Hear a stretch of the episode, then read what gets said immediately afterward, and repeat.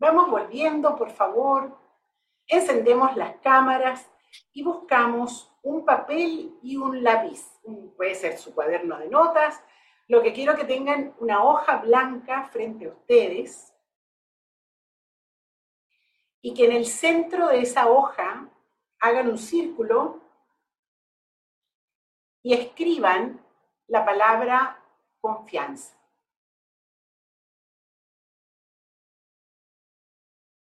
Pongan confianza y abajo pongan T de Tomás, C de casa y de isla. Trasfondo compartido de inquietudes.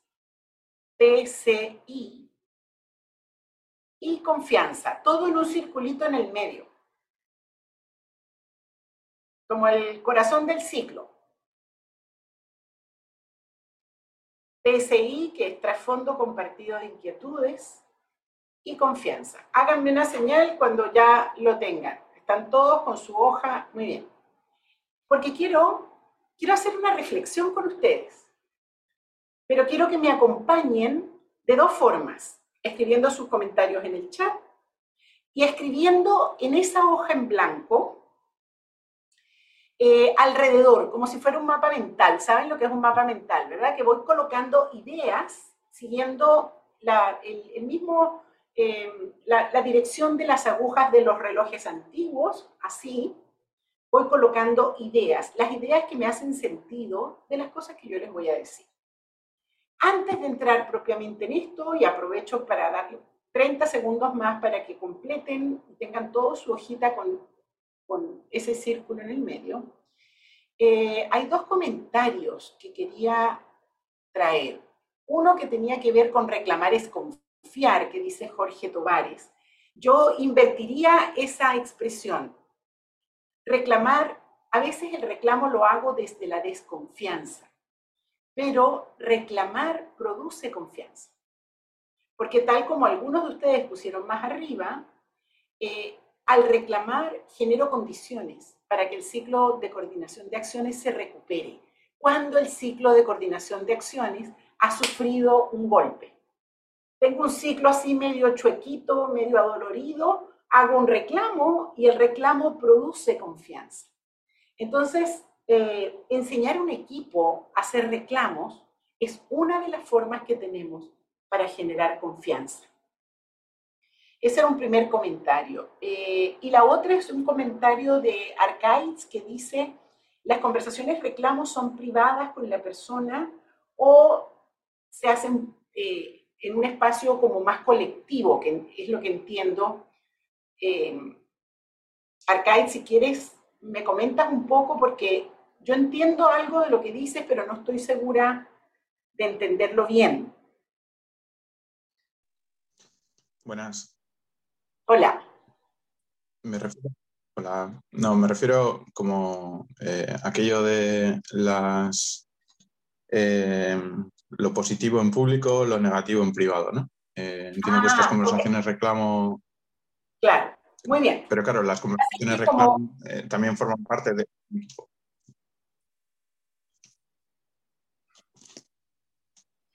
lo que pasa es que como utilizamos conversaciones privadas, aquellas que tengo dentro de mí, y públicas, las que hago cuando el otro eh, me escucha directamente. Claro, pero tú te refieres a un espacio individual o un espacio colectivo. Ok, ahí hay una regla. Si el quiebre de la confianza o del ciclo de coordinación de acciones fue colectivo, el reclamo es colectivo. Si el quiebre o, o, la ruptura del ciclo fue con una persona individual, es directamente con esa persona. ¿Lo ves? Es decir, se usa el espacio colectivo cuando están todos involucrados. A veces a mí me toca hacer como directora de algo un reclamo a todo un equipo, porque están todos involucrados en lo que pasó. Entonces mi articulación es con todos. La pregunta clave a hacerse allí es quiénes están involucrados. A veces es más conveniente hacerlo uno por uno cuando son varios. O sea, depende mucho de la circunstancia. ¿Okay? Acuérdate que la misión del reclamo es sanar el ciclo de coordinación de acción. Entonces no hagas un reclamo que perjudique más. Haz un reclamo que cure las heridas y restituya el corazón del ciclo. Dime, te escucho. Tienes cara de duda. No, me, viene, sí, no, me viene esta cosa de que si es un equipo, puede que eh, esa conversación sea con una persona, pero que afecte a la confianza del equipo. Claro, claro. Es que ahí tienes que hacer algo que vamos a ver en la tercera conferencia, lamento despacharte tan lejos, pero que tiene que ver con diseño de conversaciones. Es que a veces no es una conversación, sino que son varias. Es un flujo conversacional que tienes que diseñar. ¿Ok? Pero está muy interesante, me gusta mucho lo que planteas porque veo que estás pensando en algo como muy concreto. Yo creo que lo que vamos a trabajar ahora eh, te puede servir. Déjame ver si, si podemos enlazar. Porque em, miren qué interesante. El corazón del ciclo, se los dije cuando se los presenté, es una emoción. Y las emociones, decimos nosotros, son predisposiciones para la acción. Es decir, yo actúo de cierta manera dependiendo de la emoción en la que me encuentre. Entonces, si yo quiero un equipo efectivo, si yo quiero una familia efectiva, si yo quiero un país efectivo, la confianza es clave porque es la emoción que nos predispone para actuar de cierta manera que producimos, que generamos resultados sorprendentes, resultados extraordinarios. O sea, cuando estamos hablando de climas laborales, de ambientes laborales, en rigor estamos hablando de la base de confianza sobre la cual el ciclo de coordinación de acciones puede eh, deslizarse con efectividad. Entonces lo que vamos a hacer ahora es pensar un poquito juntos cómo construimos esa confianza, cómo nos hacemos cargo de preservarla, de cuidarla cuando no existe. Pero quiero partir un poquito antes, quiero partir con el TCI, quiero partir con el trasfondo compartido de inquietudes. La palabra inquietud la habíamos eh, trabajado ya en la primera conferencia. Yo les dije, inquietud es la respuesta que doy a por qué estoy haciendo o diciendo lo que estoy haciendo. Para los coaches, la palabra inquietud es muy importante, porque es lo que está detrás de lo que mi coach está diciendo. La inquietud no siempre está visible, no siempre se escucha claramente, a veces está detrás. Entonces yo tengo que ser capaz de una indagación muy efectiva para poder llegar a la inquietud. La inquietud es lo que me mueve a actuar. Mi observador, uno de los ejes que me constituyen en el observador particular que estoy siendo, son mis inquietudes. Y las inquietudes, ojo, que no tienen valencia, no son positivas o negativas. Las inquietudes pueden ser muy positivas o muy negativas, o sea, eso no, no, no, no hay bondad o maldad en las inquietudes. La inquietud es lo que Pessoa llamaba el desasosiego es el estar ahí, algo me inquieta, algo me preocupa. Eso es la inquietud. Y las inquietudes nos constituyen. Nos constituyen como personas particulares que nos movemos en el mundo de acuerdo con esas inquietudes. Y muchas veces, lo decía en la mañana, nos ponemos a trabajar juntos y no conocemos en rigor las inquietudes del otro. Entonces, crear conversacionalmente trasfondos compartidos de inquietudes son clave para poder hacer cosas juntos.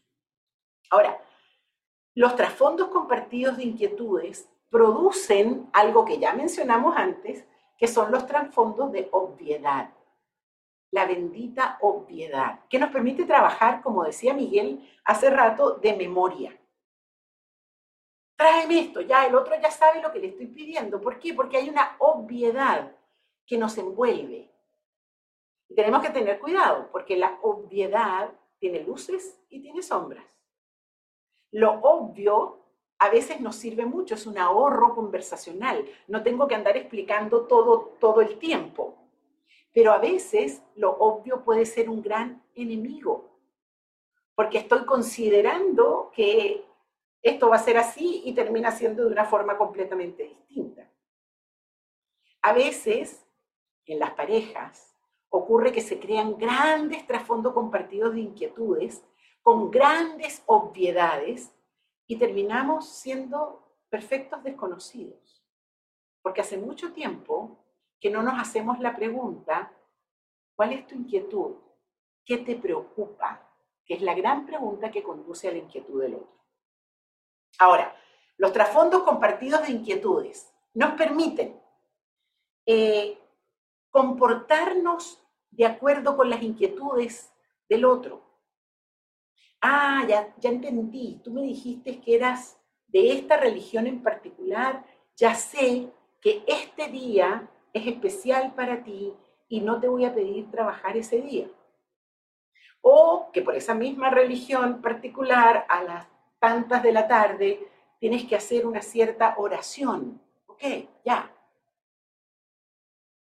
O que a esta hora de la mañana vas a tener que salir por media hora porque te tienes que hacer cargo de algo que tiene que ver con tu hijo chiquito que está en el preescolar, etc. Ya.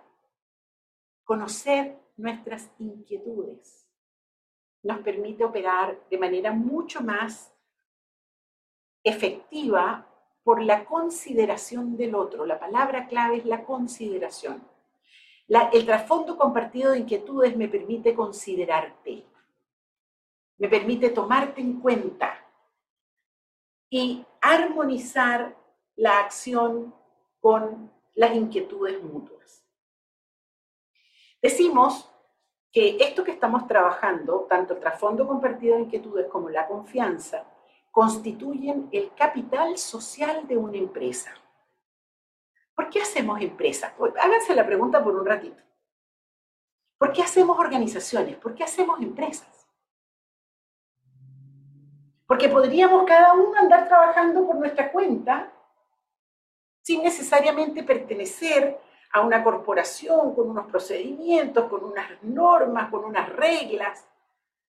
¿Por qué hacemos empresa?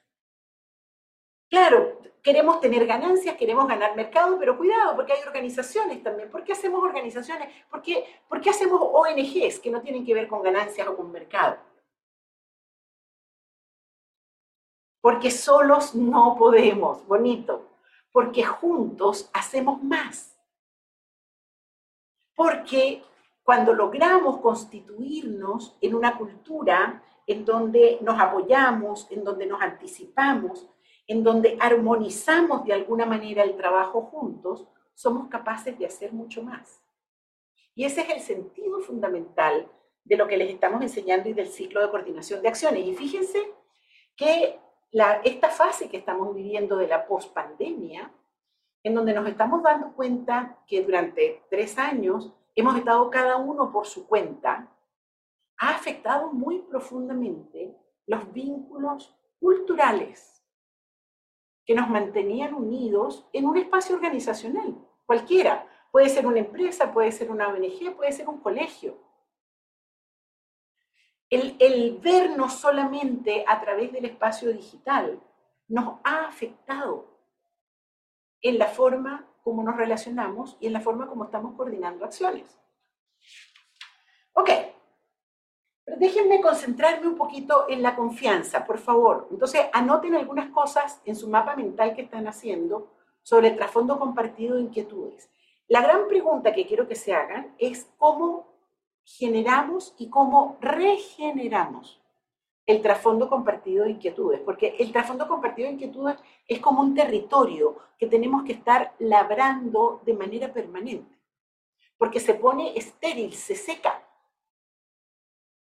Porque las personas se van desarrollando hacia lugares muy distintos. Crecen, se desarrollan como observadores diferentes y el trasfondo compartido de inquietudes se vence, se hace obsoleto. Entonces tenemos que estarlo renovando. ¿Y cómo se hace eso? Conversando, un poco lo que yo le acabo de decir eh, al compañero. A través de las conversaciones regeneramos tanto la confianza como eh, el trasfondo compartido de inquietudes. Ahora, si la confianza es una emoción, nosotros cuando les trabajamos con las emociones en la primera conferencia, Rafael, me acuerdo que les trajo a Spinoza, Baruch Spinoza, es un pensador del 1600. Ya en el 1600, él hablaba de que las emociones vienen siempre en pares, son polares. Entonces tengo eh, la tristeza y tengo la alegría, porque conozco la alegría, sé cuando estoy triste. Y porque conozco la tristeza, sé cuando estoy alegre. Están esos dos pares y luego hay un rango en el medio muy variado. Las emociones siempre vienen así. Fíjense que tienen mucho que ver con el tema de los juicios. Los juicios también tienen una estructura polar. Hay siempre dos y se mueven en un eje. Si yo les pregunto a ustedes, dado que estamos diciendo que la confianza es una emoción, vale decir una predisposición para la acción, y que las emociones son polares, y yo pongo la confianza en un lado, ¿cuál es el otro lado? Pónganmelo en el chat. ¿Cuál es el, otro lado de ese eje polar de la confianza? La desconfianza está muy bueno, Adriana. Muy bien. ¿Otro? El miedo, dice Giri. La inseguridad, la duda. Piensen en emociones. La inseguridad y la duda tienen un componente emocional importante, el rechazo. Lo contrario, Bien. Bien. Sale varias veces el miedo.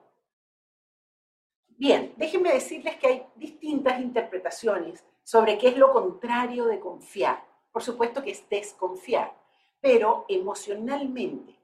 Hay personas que dicen que eh, tiene que ver con la rabia, que tiene que ver, como ustedes bien dicen allí, con la incertidumbre, nosotros vamos a trabajar con el miedo.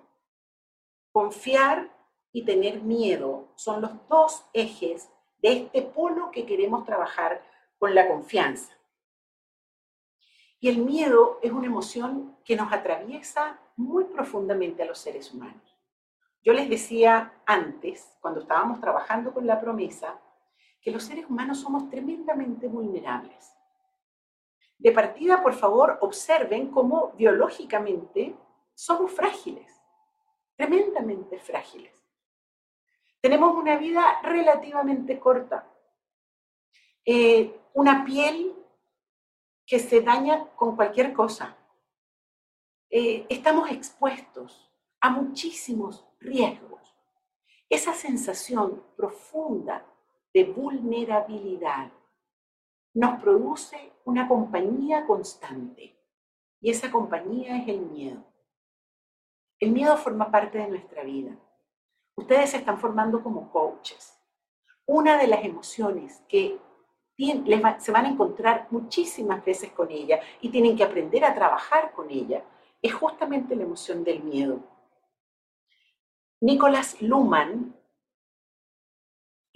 eh, si lo puedes escribir, Claudia, Nicolás escribe con CH y Luman con dos M's.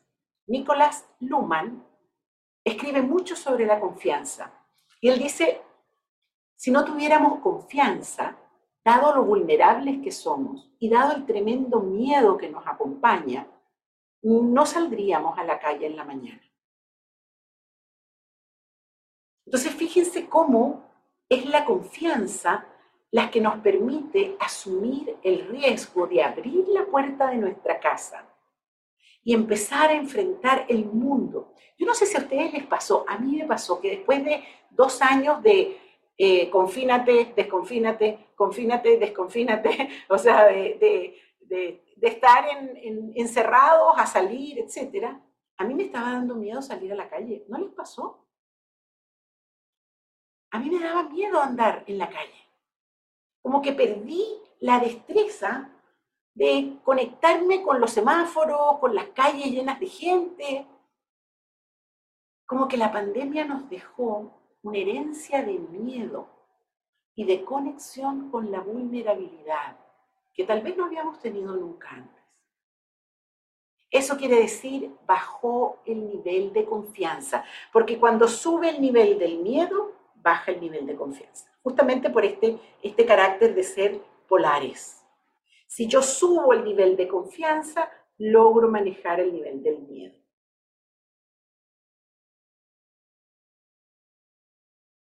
La confianza es fundamental para poder vivir en la sociedad que vivimos. En la mañana yo les decía sobre la promesa, que tiene que ver directamente con nuestra vulnerabilidad, también tiene que ver las promesas con la anticipación de que hay un futuro posible. Solamente cuando yo creo que hay un futuro posible, hago promesas. Y se dan cuenta que decir veo un futuro posible es en rigor tener confianza en que hay un futuro posible. ¿Cuánta confianza tienes hoy de que viene un futuro posible? Una de las cosas que la pandemia nos, nos produjo es un tremendo terremoto en la esperanza de tener un futuro posible. Y esto ocurre en las sociedades, ocurre en las empresas, ocurre en las familias.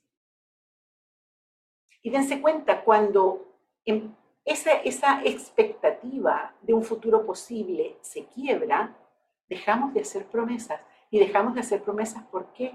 Porque la confianza se ha quebrado.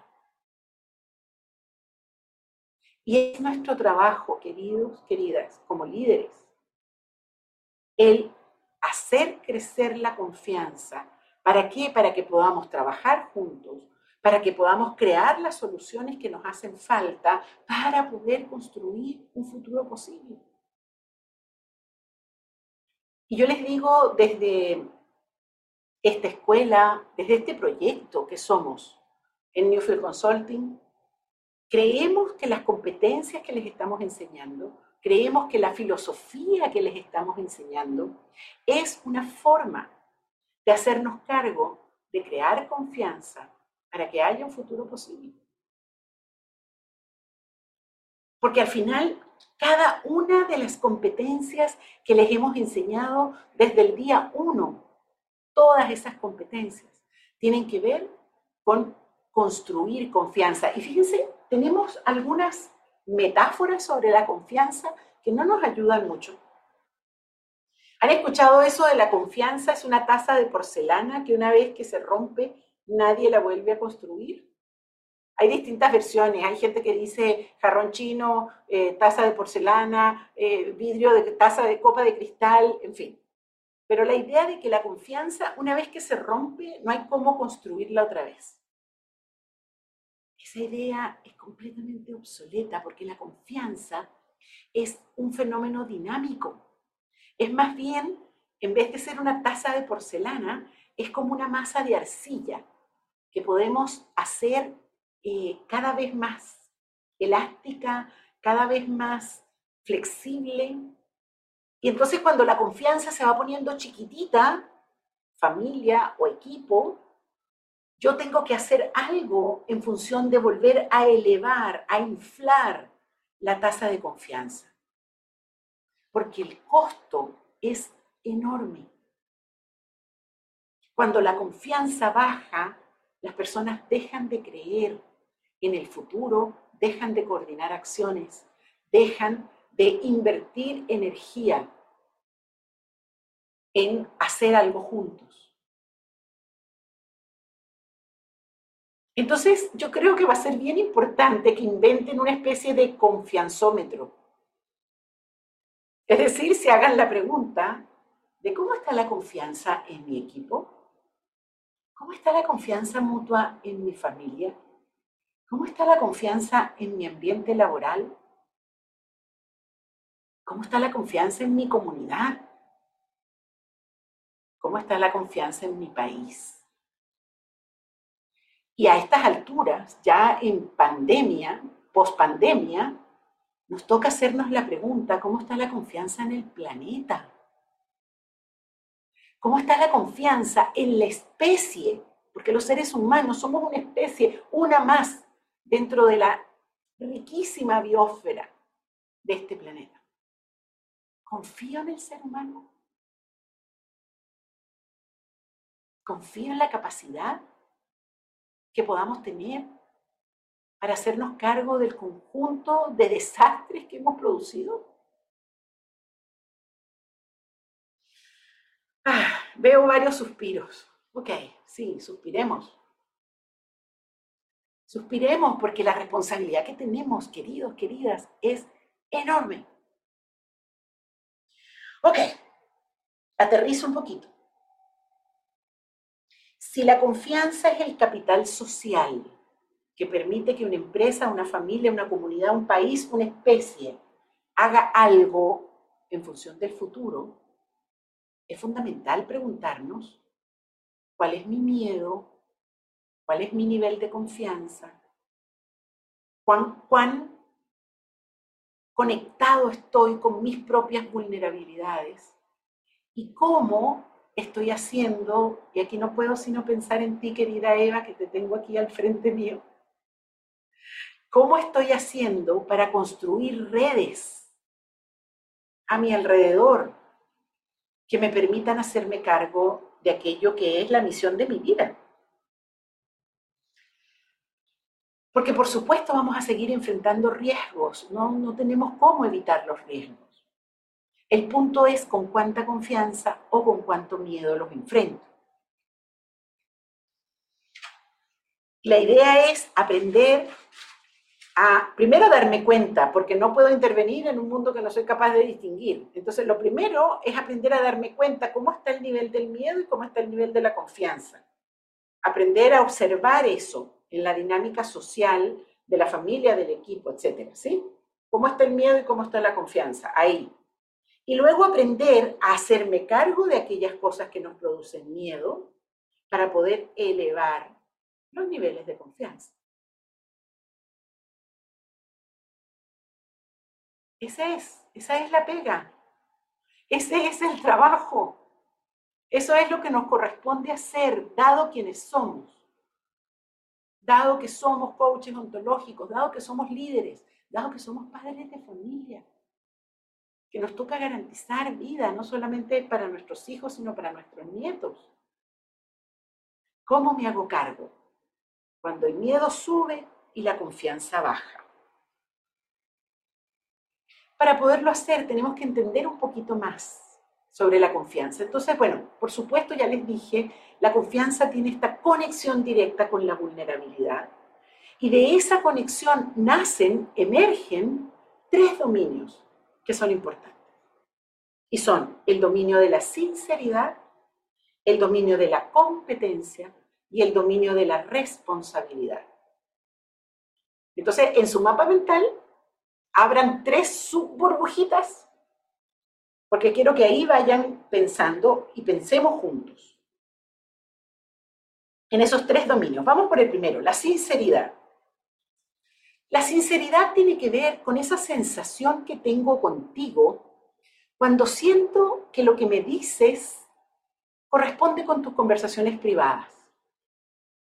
Estás pensando cosas y me las estás diciendo, tal cual como las piensas. Siento que eres sincero. Pero cuando siento que me estás diciendo algo, pero en tu conversación privada estás pensando algo distinto, que, puede ser una omisión o puede llegar a ser una mentira, ahí la sinceridad tira unas alarmas. Y cuando esas alarmas se despiertan, la confianza, la confianza empieza a bajar y el miedo empieza a subir. Les pasa, ¿verdad? Y saben que no, yo creo que no hay nada que se sienta más, bueno, yo lo percibo, cuando una persona me está diciendo algo, pero está pensando algo que es radicalmente distinto.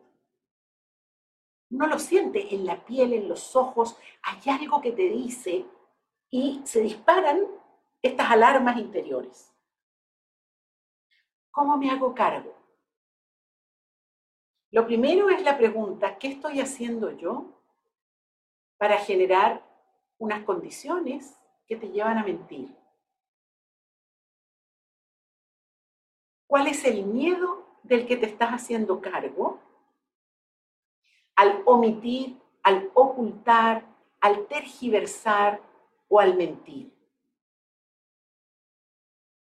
y cómo puedo generar un espacio en el que sientas la posibilidad de decirme aquello que no me estás diciendo. En la tercera conferencia, perdón, vuelvo a hacer un chute directo a la tercera conferencia, vamos a trabajar con un tema que se hace cargo justamente de esto. Se llama rutinas defensivas del callar. Nos falta un poquito de proceso todavía para llegar allí, pero cuando lleguen allí, por favor, acuérdense de lo que les estoy hablando ahora. Segundo dominio, la competencia. Eres sincero, me estás diciendo las cosas tal como las piensas y las sientes, pero no tienes la competencia, la capacidad para hacerte cargo de aquello que me estás diciendo. Nos pasa mucho con los hijos. Sé que eres sincera en lo que me estás diciendo, pero no te creo competente para hacer aquello que me estás diciendo. Y a veces es bien bueno separar entre sinceridad y competencia. Te creo, te juro, te creo. Pero no tienes el nivel de competencias para poder hacer aquello que quieres hacer. Y a veces tener una conversación honesta que muestre ese juicio de no, de no tener el nivel de competencia o de que yo tengo el juicio de que no tienes el nivel de competencia necesario para asumir este cargo o esta responsabilidad o ir a esa fiesta, nos permite eh, hacernos cargo de la sensación que produce nuestro no. Y el tercer dominio es el dominio de la responsabilidad. Estás siendo sincero, vale decir, me estás diciendo las cosas tal cual como las, las dices, las piensas y las sientes. Tienes las competencias, las competencias técnicas o vitales para hacer aquello que me estás diciendo que vas a hacer. Sin embargo, me has fallado tantas veces en el pasado. Tengo una historia de fallos Paso aquí, paso acá, paso acá y paso acá. Dado que pasó tantas veces, no creo y me hacen falta garantías, me hacen falta algunos soportes adicionales para poder creer en lo que me estás diciendo. Ahí, en el dominio de la responsabilidad, que es el que estoy trabajando ahora, la competencia es la competencia para cumplir aquello que está involucrado en la promesa. Eres competente técnicamente, eres sincero, pero no sabes manejarte con efectividad en el dominio de las promesas. Entonces ahí me hace falta más. ¿Cómo nos hacemos cargo de eso? Bueno, buscamos de alguna manera mecanismos de validación, mecanismos de seguridad. sinceridad, competencia y responsabilidad. Tres dominios que emergen desde nuestra vulnerabilidad. Nos importan esos tres dominios, porque al final dependo de tus promesas, dependo de tu capacidad de cumplir. Porque los seres humanos somos seres interdependientes, dependemos los unos de los otros. Y tal como yo les decía cuando hablamos de las promesas, si la red de promesas se fractura, sufrimos. La impecabilidad es el hacerme cargo de la confianza. Ese es el último y gran significado que quiero que le den a la palabra impecabilidad. Empezamos por impecabilidad significa cumplir. Después yo le dije, impecabilidad significa rescatar el valor de la palabra. Ahora les quiero decir, impecabilidad quiere decir la preservación, el cuidado de la confianza. Y yo quiero ahí que se queden con la idea de la confianza como un territorio para labrar, para cuidar, en donde yo tengo que ser todos los días un trabajo de abonar, de proteger, de, sacar las cosas que están dañando. Y, y eso cómo lo hago? Con las competencias conversacionales que han ido aprendiendo en el programa desde el comienzo.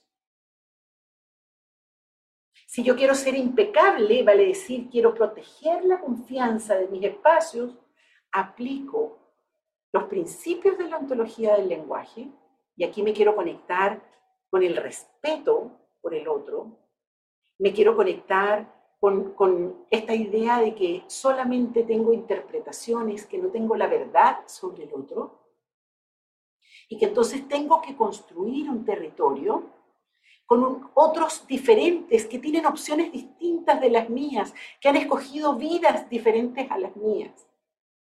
Y allí es donde la confianza es tremendamente importante, porque es allí cuando hay diferencias, no cuando nos parecemos. Cuando nos parecemos es fácil confiar en el otro.